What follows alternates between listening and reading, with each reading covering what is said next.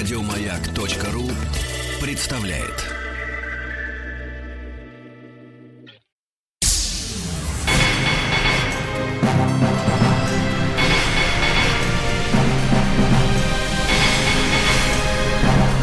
Собрание слов с Андреем Максимовым. В эфире «Маяка» Андрей Максимов, э, народный артист России, основатель, художественный руководитель, вдохновитель э, театра Геликон Опера, один из лучших наших оперных режиссеров Дмитрий Бертман у нас в гостях. Здравствуйте. Здравствуйте, спасибо.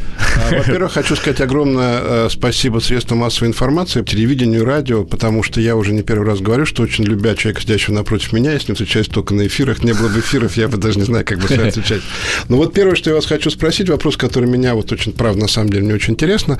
Я поставил поставив довольно большой, конечно, драматический спектакль, стал мечтать о том, чтобы когда-нибудь поставить оперу. Mm. Но у меня возникает вопрос, почему молодой человек начинает мечтать об опере. Вот почему человек, который что-то делал, понятно. Вот как пришло, сколько вам было лет, когда вы решили быть оперным режиссером? Вопрос, я так понимаю, такой. Почему вдруг у меня у молодого это возникло? Да, когда да. это обычно приходит э, с возрастом. Вот ну, мне любовь, кажется, да? что это чаще всего, ну, потому что вот странный мальчик, который хочет быть театральным режиссером. А вообще я вам скажу, что... А оперный вообще странный мальчик. Проблема в том, что когда драматический режиссер начинает ставить оперу и к этому приходит, то, в принципе, уже вернуться в драму тяжело. Это второе, сейчас это мы обсудим. Да. Но сначала объясните мне, во сколько лет Бертман захотел ставить оперу? Mm, ну, ставить оперу я захотел очень рано, потому что я оперой очень рано увлекся. Опера очень рано сколько? Ну, я где-то, например, могу сказать так, что где-то с класса пятого, шестого школы. 13 лет. Вот объясните да. мне, просто. Я уже ходил 13... в театр ежедневно практически 13... вечером. В оперный. В оперный. Это был театр Станиславского Мировича Данченко в тот момент. В Большой Реже, потому что Большой, как бы туда тяжелее было попасть. А театр Станиславского, он такой демократичный театр. Там можно было купить билет за 30 копеек я помню прекрасно, это билет на последние ряды билетажа, они всегда были в продаже. И вот это 30 копеек билета, я проходил туда на билетаж сначала, а потом спускался вниз на свободные места. 13-летний мальчик, который э, каждый день ходит смотреть оперу, это такой признак сумасшествия? Ну, наверное, да. В общем, папа так на меня смотрел, как немножко на сумасшедшего, я помню. А вы из музыкальной семьи? Ну, у меня профессиональных музыкантов в семье не было, но папа у меня играл, наверное, на пяти, на шести инструментах. Он был слухач, и этот слух ко мне передался, потому что когда я даже уже начал учиться как пианист, а я закончил как бы десятилетку как пианист, а, то первые два года я был очень успешным учеником, но через два года поменялась учительница моя по фортепиано – и выяснилось, что я не знаю ни одной ноты, что я играю все по слуху. А делал я так, вот мне, например, учительница задавала там, ну, не знаю, там времена года Чайковского. И я находил пластинку Гиллельса там, например, или Рихтера. А у нас дома была огромная фонотека виниловых пластинок. Я ставил эту пластинку. Как правило, это было перед уроком, перед тем, как сдавать. То есть, ну, перед тем, как встречаться с учительницей.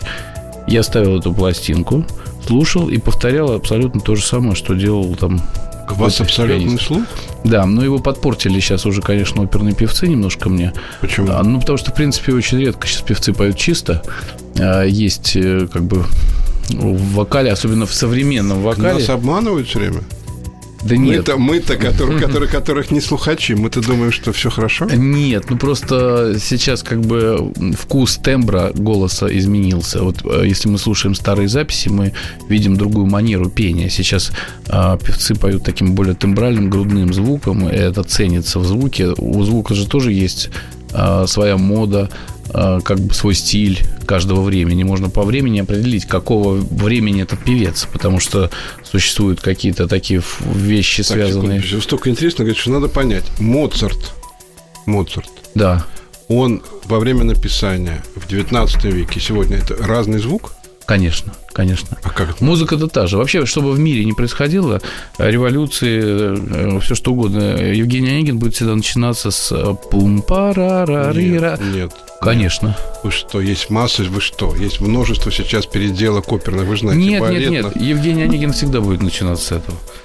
Хорошо. А, а что значит разный звук? Вот начинается вот А, это... Ну, дело в том, что ну, существуют же записи, звукозаписывающие фирмы, они начали э, записывать где-то с начала 20 века, уже первые записи такие возникли. В частности, даже Чайковского, если мы говорим, то есть запись, например, дуэта Лизы и Полины. Это второй состав премьерного исполнения вообще оперы. Они записали. И существует эта звукозапись. Можно послушать, как поет. Чем э, отличается? Ну, во-первых, камертон. Камертон был намного ниже. И он А все время теперь- повышался. А можно, чтобы поняли люди, которые не Ну, то есть музыкальные? а, звуковысотность ноты, вот, ну, скажем, по ля лучше смотреть, потому что ля – это проверочная нота, да, ля. Так вот, Такой- ля, ну, давайте... Дорогие слушатели, мы попадаем в какую-то невероятную Да. лабораторию научную. Но так, ля. поля, давайте поля. Хорошо, Хорошо. давайте. Поля так поля. Ля 19 века и ля э, начала 20 века и ля сегодняшняя это разные ноты. Потому Да что, ладно? Конечно, абсолютно разные. Потому что частота колебаний другая, настройка э, инструмента совсем другая. 40, 44. э, вот даже есть сейчас театры, в которые держат определенный камертон чуть выше. Почему, например, там в таких театрах, как в театре Ласкала, там высокий камертон, почему некоторые певцы в других театрах поют нормально все, а в Ласкала вдруг уже есть проблема, потому что чуть-чуть выше звук, чуть-чуть выше.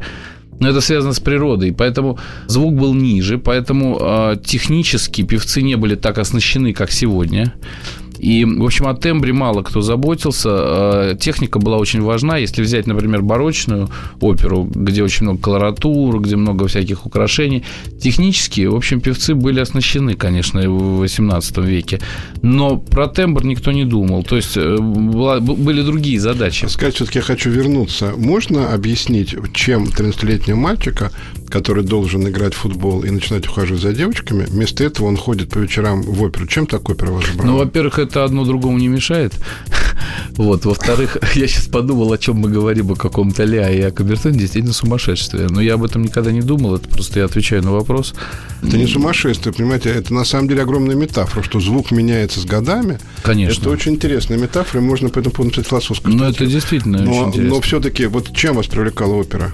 Вообще, я не знаю, чем привлекало, но, во-первых, мне кажется, что это высшее достижение вообще искусства любого, потому что это синтезирует все виды искусства, это все вместе, нету похожего ничего. Это и искусство драматического театра, это драматургия, это композиторское искусство, это оркестровое искусство, это э, вокальное искусство, это сценографическое искусство, Но цирковое а, вам искусство. на это скажут, вот э, я даже могу, наверное, сказать, это ничего такого нет, Галина Павловна Вишневская, с которой я говорил по этому поводу, Да. известного, она говорила, что задача режиссера минимально донести музыку до зрителя. Но э, Галина Павловна Вишневская, с ней тоже очень много общался, и э, работали мы вместе, и не однажды.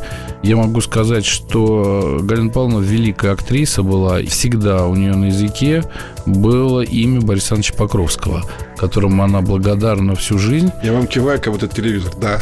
Да, Да, ну да. потому что это да, и одно дело, когда она протестовала против каких-то вещей, которые она не могла принять, но другое дело, она прекрасно понимала, что оперное пение – это сценическое пение, что это не м, Ну, мы, даже, концертное. мы сейчас даже не о ней говорим. Мы говорим сейчас, это такая тоже ну, важная Ну да. тема, которую мы обсудим, что в А потом принципе... я вот скажу так, что это очень модно вообще певцам ругать режиссеров. ну, ну, на самом деле... Елена вот Васильевна Образцова тоже, э, сидя со мной Она на не проекте «Большая опера», она рядом, подкалывая меня, рассказывала про то, какие, какие режиссеры. А, но все-таки ведь Да. в, в опере все равно главная музыка. Я ходил в театр Немировича Данченко примерно тогда же, когда и вы. Я помню этих огромных Татьян, толстых народных Да. артисток, которые, представить себе, что ее может кто-то полюбить, был невозможно. Да. Там, вот, э, и, но все равно музыка звучала, а действия никакого не было. В то время, когда мы ходили в театр Станиславского Юрьевича Данченко, нам казалось так, что эта музыка была исполнена вот этими толстыми тетями, потому что если вот сегодня посмотреть на тех исполнителей, которые э, тогда пели и благодаря которым мы полюбили оперу, они все забыты. Это забытые Скажите имена, мне- но они были все очень, кстати, не такие толстые. Вот Галина Писаренко, например, которая Ну, это да, история. она была красавица, и она была, история, да, э, э, в то время там была совсем молодая Лидия Черных, которая сейчас народная артистка. Она всегда тоже была красивая. Скажите Олег мне, Кленов, Анатолий есть- Мещевский. А в Большом театре что было? Это же конкурс красоты. Это Е- Сейчас так модно говорить, что были Потрясение моей жизни «Пиковая дама с Атлантом». Это да. первый, первый мой поход в Большой да, театр, да. и я был потрясен до какой степени потрясающе, потрясен потрясающе. Как это все замечательно. Было действие там, я помню. Там да, было действие. конечно. Скажите мне, пожалуйста, есть такое выражение, такой жанр. Опера в концертном исполнении. Да. Выходят люди и поют. Ужасно.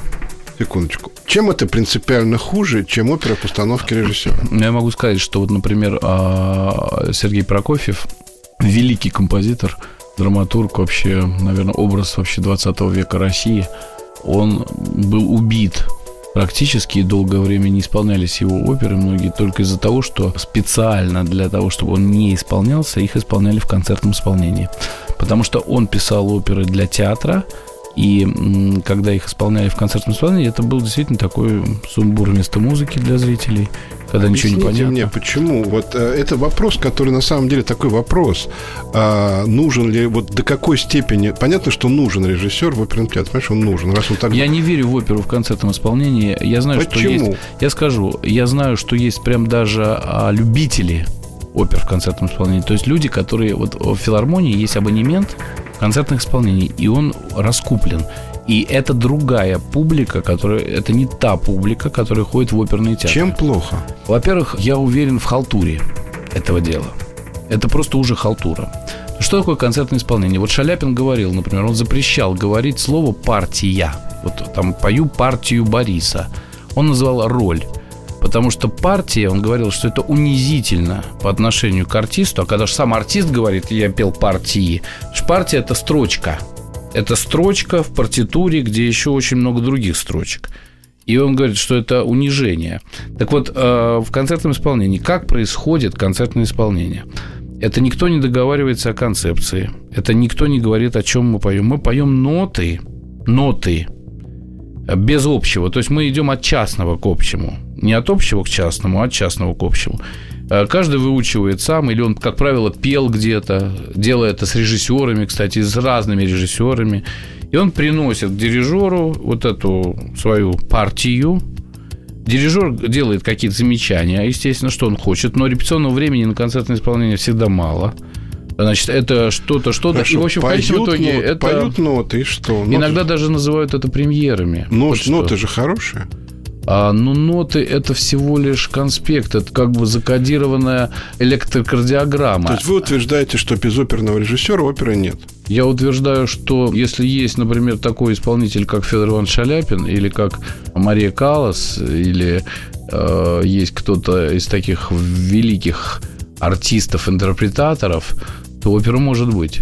Она может быть, если она не густонаселенная и есть такая звезда, которая может за собой потянуть это Но тогда эта звезда должна быть режиссером. Ну, практически я назвал имена тех, которые были, по сути, своей, э, своими двух? режиссерами. Тех ну, двух? ну, можно ну, еще к ним очень мало. Да, пять, это да. очень маленький круг. Это, как правило, люди, кстати, которые сделали э, историю оперного театра, не обладая э, тем пакетом пэкэджем, который принято э, ценить в оперном театре, потому что э, вот если так взять голос Марии Каллас, да, его сегодня дать послушать какой-нибудь вокальной кафедре э, любого вуза мира, то скажут, что сипит, качает, там-то у нее не то, там регистры у нее не смешиваются и так далее. И Шаляпин скажет, верха нет, в нос поет. То есть э, можно разъять как... Великие певцы пели неправильно? Они пели гениально. Но, но просто... неправильно они пели по другим правилам. Дмитрий Бертман у нас в гостях. Мы вернемся через короткое мгновение. Андрей Максимов и его «Собрание слов». Андрей Максимов и его «Собрание слов». Мы продолжаем разговор с Дмитрием Биртманом в студии Андрей Максимов. Э, я хочу вас спросить вот что. Я смотрел оперу «Поезд о настоящем человеке». Так она называется? Да, э, у нас называется «Упавший с неба». «Упавший с неба». Замечательное произведение, замечательное. Что я вас хотел спросить? Я думаю, что если бы эта опера, когда она была написана, была поставлена так, ну, я бы сидел в тюрьме. Да, я думаю, что вы расстреляны, все были расстреляны. Ну, в принципе, а... мне кажется, даже сейчас не очень уже надо играть. Нет, не знаю, наоборот, мне кажется, что это такая хорошая очень история. Сейчас как раз, может быть, ее и надо играть. До какой степени волен режиссер в интерпретации оперы? Где тут край, та грань, за которую нельзя заходить? Вот сейчас как раз было событие вот это в Новосибирске, и многие говорили вот про эту грань. Ну, грань здесь какая? Мне кажется, тут грань очень личная. Она связана с совестью, с моралью, с талантом, с искренней устремленностью. Я бы сказал, вот если художник, любой, наверное, писатель, и драматург, и композитор, э, если он делает э, что-то, изобретает, он делает какое-то заявление эм, средствами искусства – а, а это всегда у нас заявления какие-то, да, то э, вот этот момент насколько он искренен в этот момент и как он пользуется, а мы все пользуемся, естественно, конъюнктурой, и сколько мы об этом не говорили, э, я уверен, что и любой писатель, мы, мы живем в социуме, мы, на нас все равно рефлексирует жизнь и э, наше отношение к каким-то процессам, э, и вообще нас, как людей, можно разглядеть всегда в искусстве, как бы и в том, чем мы занимаемся. В политике? Если политика искусство? Я не знаю. Э, в политике... А что в политике? Там можно, или можно разглядеть человека? В политике? Да. Очень сложно. Вы... А, потому что, опять же, это связано, потому что политика, она публичная. А чем интимнее, чем это наедине больше, тем есть больше возможности э, быть искренним. И а... поэтому вот когда режиссер ставит спектакль, он же работает с артистом, но вот этот процесс что мы добиваемся от артиста, этот внутренний процесс, он очень интимный все равно. Он остается с э, автором. Вы сами упомянули ситуацию, которая была на Новосибирском театре. Беспрецедентное, мне кажется, и замечательное решение суда, который сказал, что вообще не... Суд сказал, по сути, говорить не о чем. Они сказали так. Ну, в общем, они сказали более умным языком. Как вам кажется, это значит, что перестанут э, всякие желающие люди нападать на любые спектакли, потому что этим людям конкретно что-то не нравится. Это, это, это, будет такой прецедент, когда творцы смогут нормально творить то, что они считают нужным? Или Я очень пока... надеюсь, что так будет а, потому что эта история, она чудовищная и просто она такая трагифарсовая, потому что так можно дойти до крайности и вообще поддавать в суд на любой предмет искусства, в том числе и на фальшивую ноту. И как сказал Марк Анатольевич Захаров, что если мне не понравится луковица церквушки, которые сейчас строятся, то можно тоже подать на патриархию за осквернение. И так можно, ну, ну, можно тогда это до бесконечности. Дело в том, что это просто убивает. Вот мне жалко этого Тимофея Кулябина, потому что там он молодой парень. И я понимаю, что это, это ужасно бьет по э, возможности отключиться от, вот, от всего, чтобы творить, потому что это будет все время теперь подсознательно где-то сидеть в, в любом случае. Или, э, или в том, что он будет говорить на что-то нет, или он будет, наоборот, что-то провоцировать. Сам через это проходил, когда вот э, сейчас мы строили театр, и были вот эти проблемы все. Это очень уводит от творчества. Это закаляет, но это болезнь, которую надо лечить, и на которую нужны лекарства и время, чтобы грипп прошел. Правильно ли я понимаю, что в опере, как в любом другом искусстве, художник сам себе судья, и, собственно, если ему кажется, что можно, значит можно. Или должны быть какие-то ограничители, которые скажут, это нарушает закон. Это или не должно быть ничего. Но эти ограничители внутри человека. То есть сам человек? Он сам, да. А дальше вопрос зрителей. Но э, что касается театра, то тут, конечно, есть особое отличие, потому что если живопись э, художник пишет и его при жизни не оценили, а через сто лет вдруг все сказали, слушайте, э, это же гениальное произведение, то в театре это невозможно, потому что режиссерская работа, она сегодня в 7 вечера. И поэтому э, тут надо ориентироваться вот сегодня на сегодняшнее восприятие. То есть э, должен быть принцип, пусть расцветают все цветы. Абсолютно. Я вообще считаю, что все цветы должны вести, и человек должен выбирать. Другой вопрос, э, дальше уже вопрос зрителя, а на что он ориентируется, что он считает нужным. Но для этого тоже зритель должен иметь возможность э, знакомиться со всем, чтобы он мог выбирать из всего, что существует чтобы ему не пропагандировали какой-то один правильный вариант. Скажите, пожалуйста, вот сейчас очень много говорит о том, что наши зрители им нравится развлекаловка, шоу. При этом оперные театры, вот я смотрел Хованщину, Полные. которую Саша Тетель поставил, замечательный спектакль Немировича Танченко, переполненный зал и лишний Да. Хованщина, сложная очень история. Это Ну, со- ну, во-первых, я хочу тут сказать про наш любимый канал «Культура» и про проект «Большая опера», который удивительным образом стал одним из самых рейтинговых проектов вообще на российском телевидении. Это, Это уже, правда, Это же да. нонсенс, как бы для вот правил, да?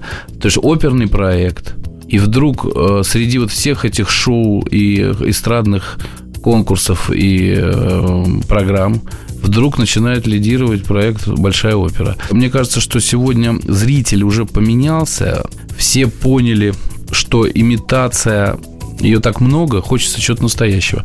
А опера это, конечно, труд, не зря с итальянского языка переводится как труд. Опера переводится как труд. Как труд. Вот на этой оптимистической ноте мы ненадолго прервемся, ск- скоро опять вернемся в студию. Андрей Максимов и его собрание слов.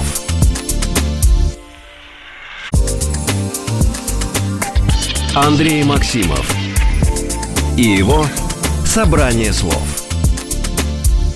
Дмитрий Бертман, народный артист России, худрук, основатель Тра-та-та театра Гликон Опера. У нас в гостях Андрей Максимов с вами беседует. А, Мы, мы начали говорить с вами по поводу того, что вроде бы все говорят, что сегодня люди хотят э, развлекаловки и так далее, а вы сказали, что на самом деле нет. Вот тот же проект Большой оперы и Ну, вот посещение- смотрите, вот э, возьмем э, Москву. Вот мы пришли в ресторан покушать. Посмотрите, что творится. Все хотят развлекаловки. И во многих ресторанах так многие хозяева считают, что надо поставить какую-то пум-пум-пум-пум-пум.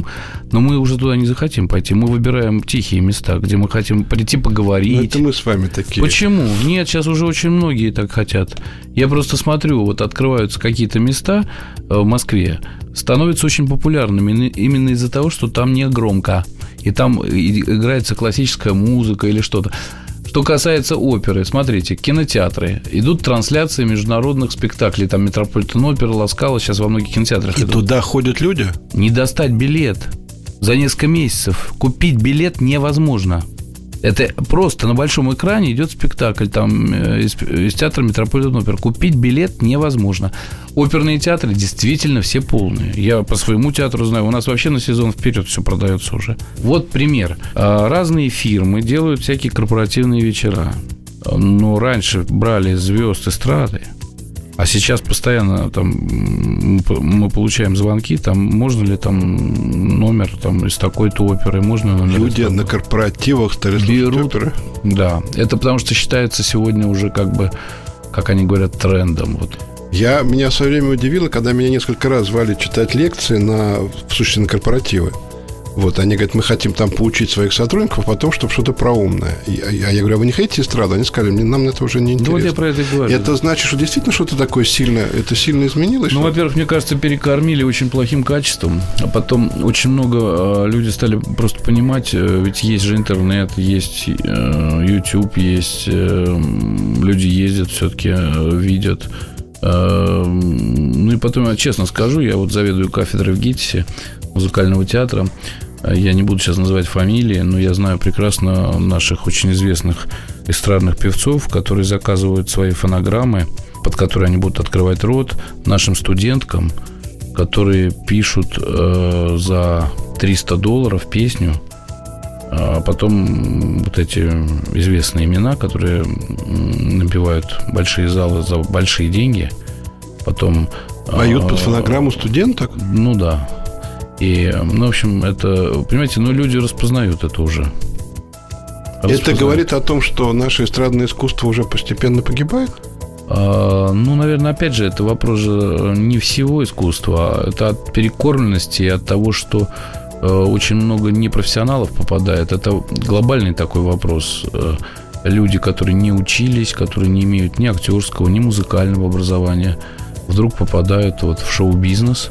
Какая-то фабрика звезд их может сделать певцом э, за два месяца или актером. И дальше идет вот этот чес.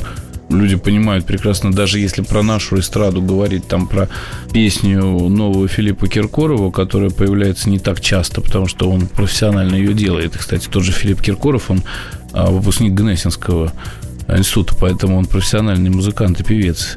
И та же Алла Борисовна Пугачева, она выпускница Ипполита Ивановского училища. У нее был академический Скажите, вокал. пожалуйста, вот я вас не могу не спросить. То есть вам кажется, что все вот этот поток, который бывает есть с экранов телевизоров льется и так далее, не может воздействовать на людей так, чтобы они отвернулись от настоящего искусства? Так не может быть. Так я понимаю? Да, это вот как раз сила искусства, что когда настоящее, когда вдруг э, поет Чичили Бартоли, то даже таксист не выключает эту радио э, точку, потому что это идет воздействие, абсолютно точно. То есть искусство сильнее э, не искусство... И сильнее. Искусство вообще сильнее всего вот, э, всех новостей и всех скандалов.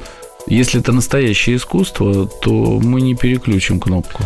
Я смотрел в бельгийской опере э, оперу «Похождение по весу». Первый раз в моей жизни я заплакал на опере от, от переживания. Первый раз я увидел действие. Ну, приходите к нам на Леди Мой. Вот. Я перестал оценивать, да, это как они поют, как они. Да. Это была там потрясающая была придумана история. Почему это так редко бывает в опере? Почему так редко в опере а... опера действует именно как спектакль? Но тут, опять же, мне кажется, несколько таких компонентов должно сложиться. Ну, во-первых, должен быть, э, я опять же говорю, очень хороший союз дирижера и режиссера, и, конечно, состав исполнителей.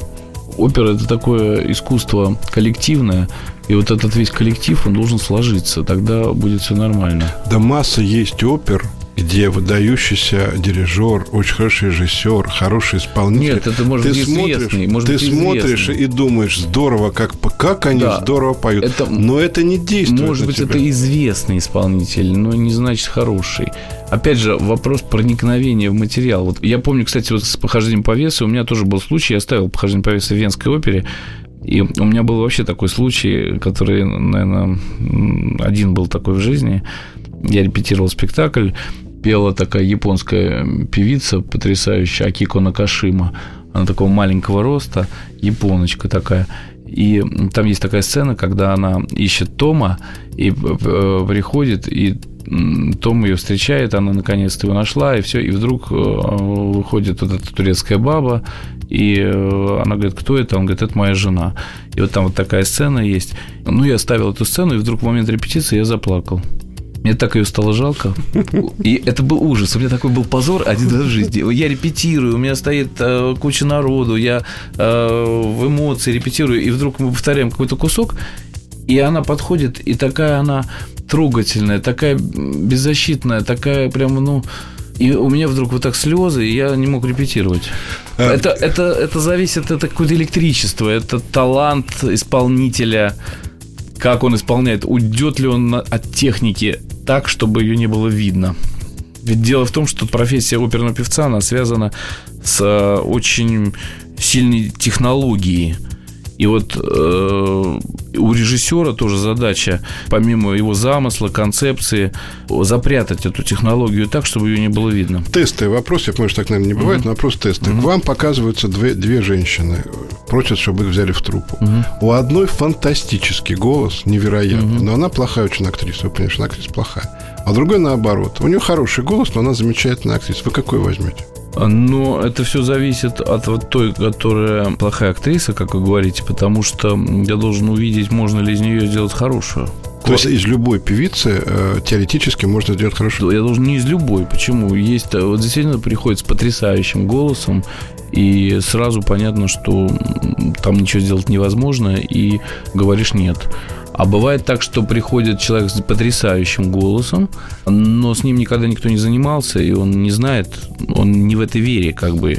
И, но ты видишь, что он э, восприимчив. Я на, на прослушивании даю всегда тесты определенные. То есть я даю какие-то задания. Э, Например. Чисто по школе. Это все не мое. Я вообще ничего не изобрел. Это по Шаляпину, который говорил, пение – это искусство цезуры, то есть смысловой остановки. Ну, я даю там, например, там смешные задания, какую-то фразу спеть вот с другой задачей, вот с такой задачей, вот ты сейчас, сейчас такой, вот там, я не знаю, кто может сравнить с Матильдой моей поет баритон, я ему говорю, а у тебя нет никакой Матильды, ты сейчас ее сочиняешь, ты врешь, что у тебя есть Матильда. Вот сочиняй сейчас, что... э, Есть люди, которые сходу могут спеть. Конечно, конечно, конечно. Даже если у него до конца не получится, но я вижу, что он управляет этим, то, то есть он может частично управлять, значит, у меня есть надежда, что этот человек может быть обучаем. Правильно ли я вас понимаю, что современный оперный певец не может не быть актером? Он обязан быть актером. Он по-другому невозможно. Он сегодня не сделает карьеру. Он обязан быть великолепным актером. Он обязан быть э, или она певица. Она обязательно должна иметь фантастическую внешность сегодня. Это необходимо. Она должна быть музыкантом.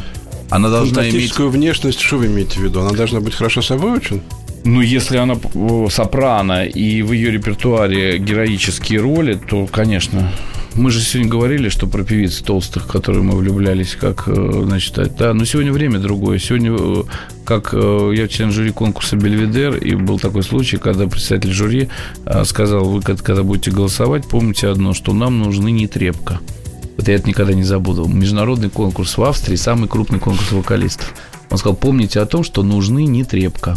Потому что сегодня это фактор внешности на сцене в оперном театре, это тоже очень важно. Вот именно для той веры. Потому что сегодняшний человек, который растет в сегодняшнем мире, и он ходит в театры, он смотрит фильмы голливудские, он смотрит, он уже не будет принимать, если это не концептуально. Разговоры, которые у нас, у, у непрофессионалов совсем есть, что певица должна быть, ну, больших форм. Но это неправда. Это у защита. нее должна быть грудная клетка. Так да, это, нет, нет. Это все нет. не так? Да, конечно, ерунда.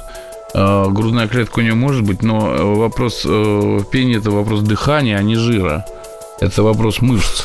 То есть, ну, мышцев тоже, мышцев, мышц тоже должно быть много. Ну, вот смотрите, Елена Васильевна Образцова, она та же... Вчера она потрясающая Да, она же никогда не была там толстой, здоровой. Она очень красивая. Она давала мне возможность, вот, говорит, потрогай мой живот. Она говорит, вот так, потрогай кулаком. А у нее живот просто как металл. У нее такой пресс, потому что она должна держать дыхание. И поэтому, когда она пела Амнерис, когда она пела вот эти силовые партии очень сложные, поэтому такая сила еще в голосе, потому что у нее идет э, вот эта дыхательная гимнастика постоянная. Она не связана с жиром. Жир – это лень. Это лень работать над собой, это лень. Это я по себе знаю, я сам ну, толстый. вообще, Галина Павловна Вишневская была красивая очень. Конечно, женщина. да, конечно. Но взять любую, там, Тереза Стратос, Мария Калас, в принципе, никак это не связано. Это защита. Это такая же защита, как у меня. Вот я тоже, например, я жирный, и я знаю, что я всегда говорю, да, у меня такая конституция. Да, Мне вот кажется, я... в моем присутствии говорить слово жирный оскорб... Но мы же не пойдем... Воспринимать как Андрей, личное оскорбление. Но мы же не пойдем в фитнес-центр. Я занимаюсь фитнесом, представляете? Когда? Сколько раз было? Два раза в неделю. Нет, я занимаюсь много лет, два раза в неделю. А у меня вообще был смешной случай. Я записался в фитнес-центр, попросил, дайте мне позлее тренера. Мне говорит, вот эта девушка, я прихожу к ней, говорю, вы знаете, вот у меня просьба, я ленивый, страшно. Я буду вам платить, вот мой, мой телефон, вы можете меня позорить, чтобы я приходил. Я буду вам говорить, что я занят, а вы меня позорьте, говорю. А я со своей стороны обещаю, что я вас буду в любой театр приглашать. А она говорит, я, говорит, театр не люблю вообще, говорит, вы зря мне театр. Я, говорит, люблю оперу. Я говорю, как оперу? Я говорю, да вы что? А куда вы ходите? Она говорит, в театр Станиславского Мировича Данченко. Я говорю, а в Геликон? Она говорит, а в Геликон билета не достать. Я говорю, теперь у вас есть блат. Я там главный режиссер. Я говорю, и всегда приходите. Она говорит, неправда. Говорит, там главный режиссер Бертман. Я говорю, так я и есть Бертман. Она говорит, так Бертману 70 лет. Такое у меня было. Фитнесом стали заниматься в результате? Ну, она стала ходить в театр. Я а вы фитнесом не стали заниматься? Нет, не вышло у нее. Напрасно. Замечательное дело, очень рекомендую. Фитнес – замечательная история. А Дмитрий Бертман у нас сегодня в гостях. Как вы поняли, главный режиссер, художественный руководитель Галикон оперы. Мы сейчас прервемся, а потом поговорим, собственно, о Галикон опере, о том, что происходит со зданием, о том, что происходит в театре вообще. Андрей Максимов и его «Собрание слов». Андрей Максимов и его «Собрание слов». Дмитрий Бертман, народный артист России, э, художественный руководитель, основатель Галикон оперы. Э, ну, вопрос понятный, я уже много лет вам задаю на разных эфирах. 12. Что, что происходит 12 со, лет. Да, что происходит со зданием? Со зданием прекрасно сейчас все происходит. Это единственное положительное, что сейчас происходит вообще в жизни, по-моему, в моей, во всяком случае, и, и наших артистов. Идет реконструкция, она уже заканчивается, идут отделочные работы. Я там с утра до ночи. Э, Осенью мы откроемся. Осенью когда? Вот осенью мы откроемся. В сентябре, в октябре? В октябре, я думаю, да. Красоты невероятной. Я думаю, что это будет событие такое просто мирового масштаба, потому что люди даже не представляют себе, что там откроется. И я пытаюсь пока не раскрывать все карты. Там в Фейсбуке где-то какие-то фотографии вывешиваются, но по ним даже ничего не видно. Это грандиозное вообще здание, грандиозной красоты. Это отреставрированные интерьеры 19 века, восстановленные, те, которые были во время а, после войны разрушены. Они все восстановлены по чертежам, которые были э, взяты в историческом архиве. Но это фантастика просто. Чем вы будете открываться? Открываться будем, естественно, сначала гала-концертом, а первой постановкой будет Садко Римского-Корского, русская опера. Это которая... какая-нибудь будет несусветная красота это будет красота. Это вы уже будете репетировать до открытия и потом, или когда откроется? Например? Нет, мы уже начали. Вот сейчас вот э, начали, сейчас э, отдаем уже декорации в изготовлении. Певцы начали учить. То есть уже все мы начали работать. Меня интересует оп- э, судьба оперы Тухманова по, по Екатерину, которая... Да, вот... будет тоже идти. У нас уже на следующий январь стоит репертуар. Мы уже репертуар-то уже почти весь сверстали на новый театр и новые спектакли, и старые. И «Царица», по-моему, с января месяца 16 года. Просто надо объяснить, что это опера, которую написал Давид Федорович Тухманов. Он написал оперу, да? Да, ну, да. Вы расскажите лучше. Это, ну, это, это не, не, не мюзикл? Чтобы... Нет, нет, нет. Это, это его была мечта долго. Он написал, писал долго эту оперу э, про Екатерину вторую э, которая называлась Екатерина сначала, потом, когда было несколько попыток. Э, в общем, это судьба. Ко мне обратилась э, Людмила Ивановна Швецова, я помню, пригласила меня к себе в кабинет в мэрию и говорит, что вот Давид Федорович Тухманов написал оперу, мы готовы поддержать, вот возьми эту оперу, поставь. Я взял партитуру, огромнейшая партитура с хорами, такая махина. Я говорю, ну ладно, ну на, на нашей сцене это провал. Вот я говорю, это вообще маленькая сцена. Я говорю, это невозможно. Это надо делать по большому счету, потому что это такая махина. Я говорю, это у нас не пройдет. Вот, она, значит, потом, значит, опять меня были звонки, чтобы давай сделаем это на сцене новой оперы. Я говорю, да нет, не получится, это там по другим причинам и так далее. Ну, в общем, в конце концов, в какой, каких-то из дней ко мне приходит Лев Валерьянович Лещенко. Это все в течение, наверное, лет 5-6 происходило. А Лев Валерьянович, э, с которым у меня очень хорошие отношения, потому что мы учились у Ансимова в разные годы, но как бы мы ансимовцы по, ГИТИСу. Он ко мне пришел и говорит, вот ты знаешь, вот я так Тухманову благодарен, он для меня все-таки вот День Победы написал, вот он вообще талантливейший такой композитор, вот он так страдает, он не востребован вот в этом, а он написал оперу. Давай сделаем. Я ему говорю, я знаю уже эту оперу. Я говорю, ну, невозможно. Он говорит, подожди, говорит, ты мне скажи, возьмешься ты, и я решу эти все проблемы. Ну, я говорю, возьмусь. На сцене Кремлевского дворца съезда я присутствовал на премьере, да. была такая мощная очень. Да, история. сначала была премьера в, в Петербурге, Александринке, потом КДС, Большой театр, и мы играли потом этот спектакль по всей России, вообще во всех городах до Владивостока, и всю страну мы объездили, получили много приглашений за рубеж, в, в Париж, на Бродвей. Скажите, пожалуйста, да. это одна сцена или несколько? Новый Геликон опера? Две сцены, а даже три, можно сказать. Значит, это наш старый исторический зал, он будет называться зал княгини Шаховской Глебовой Стрешневой, белоколонный зал, тот самый зал исторический, на сцене которого играл театр Таирова, а, где Конан играл Соломею. Так, это один зал, а два новых и два новых. Новый зал будет называться Стравинский. Это зал с большой сценой, с машинированной сценой. Сколько народу в зале? Всего 500 человек, но сцена очень большая, по самому, вообще по последнему слову техники. И третий? И третий маленький, тот самый зальчик, который вообще на 100 мест, в котором у нас шли кофейные контакты, вот эти, mm-hmm. вот он также остался, он будет называться зал Покровский. В честь? В честь Бориса Александровича. Ну, там у нас будет, кстати, еще музыкальная гостиная Елены Васильевны Образцовой. Скажите, пожалуйста, есть ли какая-нибудь мечта ваша, как режиссера, которую вы хотели воплотить, и вот теперь воплотите? Когда будет новая сцена? Ну, конечно, это не одна мечта. Очень много. Например, самое главное. Очень много. Ну, они очень разные. Очень сложно говорить об одной. У меня, наоборот, проблема в том, что проблема в выборе. Потому что вот этот репертуарный портфель... Э, хотя, Несколько скажите нам. Ну, я очень хочу сделать, например, Валя Махагони. Я очень хочу... Это то, что не шло в России. Я очень хочу в Москве возобновить, опять реставрировать спектакль Станиславского Евгения Онегин, тот самый спектакль, который шел когда-то в театре Станиславского. Я это уже делал. Э, я сделал этот спектакль в Эстонии, в театре Тарту, э, военно-мунной театре, и этот спектакль взял все государственные премии Эстонии, хотя в этом спектакле пели э, шведы в основном, шведский состав исполнителей, и этот спектакль, в общем... Так, восстановить Станиславского. Очень удачно. Еще что?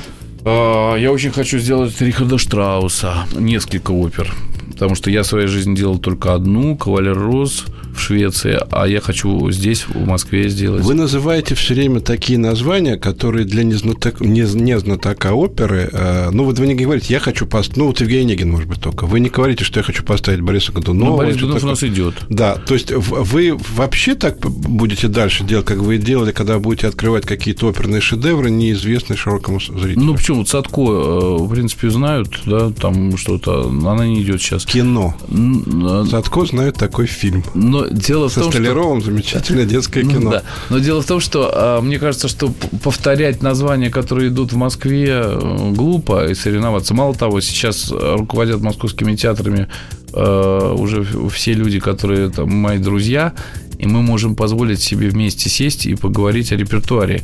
И вот даже вчера, когда я там планировал репертуар, я позвонил двум своим коллегам и сказал им, говорю, у вас все по репертуару у нас не будет совпадений потому что... Какие у вас хорошие отношения, это, это да. чудесно.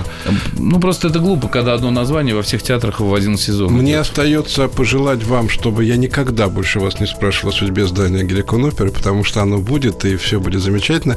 А народный артист России, руководитель, основатель Геликон оперы Дмитрий Бертман был сегодня в гостях у Андрея Максимова. Спасибо вам большое. Как всегда, вы какие-то удив... рассказываете удивительные вещи про музыку уже не первый раз. Спасибо вам большое. Спасибо, Спасибо всем, кто нас слушал. Спасибо Всего большое. доброго, до свидания. Пока. Андрей Максимов и его «Собрание слов».